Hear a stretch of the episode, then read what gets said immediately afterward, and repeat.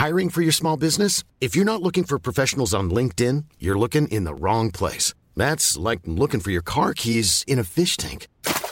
LinkedIn helps you hire professionals you can't find anywhere else, even those who aren't actively searching for a new job but might be open to the perfect role. In a given month, over 70% of LinkedIn users don't even visit other leading job sites. So start looking in the right place. With LinkedIn, you can hire professionals like a professional. Post your free job on linkedin.com slash people today.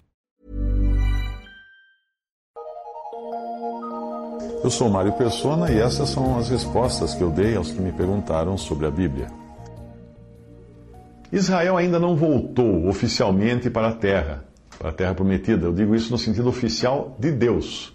Hoje eles estão lá em uma condição de rebeldia e se mantêm lá graças à teimosia e esforço próprio. Mas é claro que Deus continua operando e zelando pelo seu povo escolhido, mesmo que faça isso dos bastidores. Eu creio que essa manifestação inicial, uh, sem frutos para Deus, seja justamente a figueira com folhas, pois a figueira é símbolo de Israel como nação. A figueira aparece algumas vezes nas Escrituras. Ela já estava no jardim do Éden, em Gênesis 3, 7, e foi de suas folhas que Adão e Eva fizeram aventais inúteis para cobrir sua nudez, já que Deus precisou fazer depois roupas e peles para eles.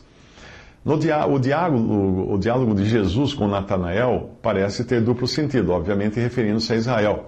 Em João 1, 47 a 49, diz que Jesus viu Natanael vir ter com ele e disse dele: Eis aqui um verdadeiro israelita em quem não há dolo.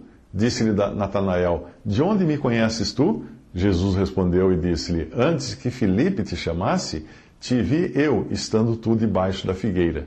Natanael respondeu e disse-lhe: Rabi, tu és o filho de Deus, tu és o rei de Israel. Oséias compara os patriarcas de Israel como a fruta temporã da figueira, em Oséias 9,10. Achei a Israel como uvas no deserto, vi os a vossos pais como a fruta temporã da figueira no seu princípio.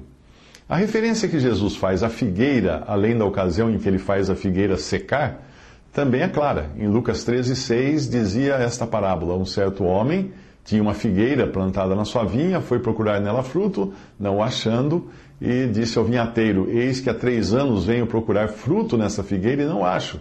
Corta porque ocupa ainda a terra inutilmente? E respondendo ele, disse-lhe: Senhor, deixa este ano, até que eu a escave, esterque, e se der fruto, ficará, senão, depois a mandarás cortar.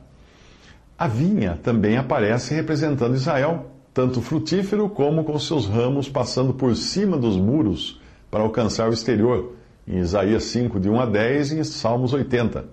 A palavra de Deus também usa a figura de uma oliveira para representar Israel no seu aspecto espiritual.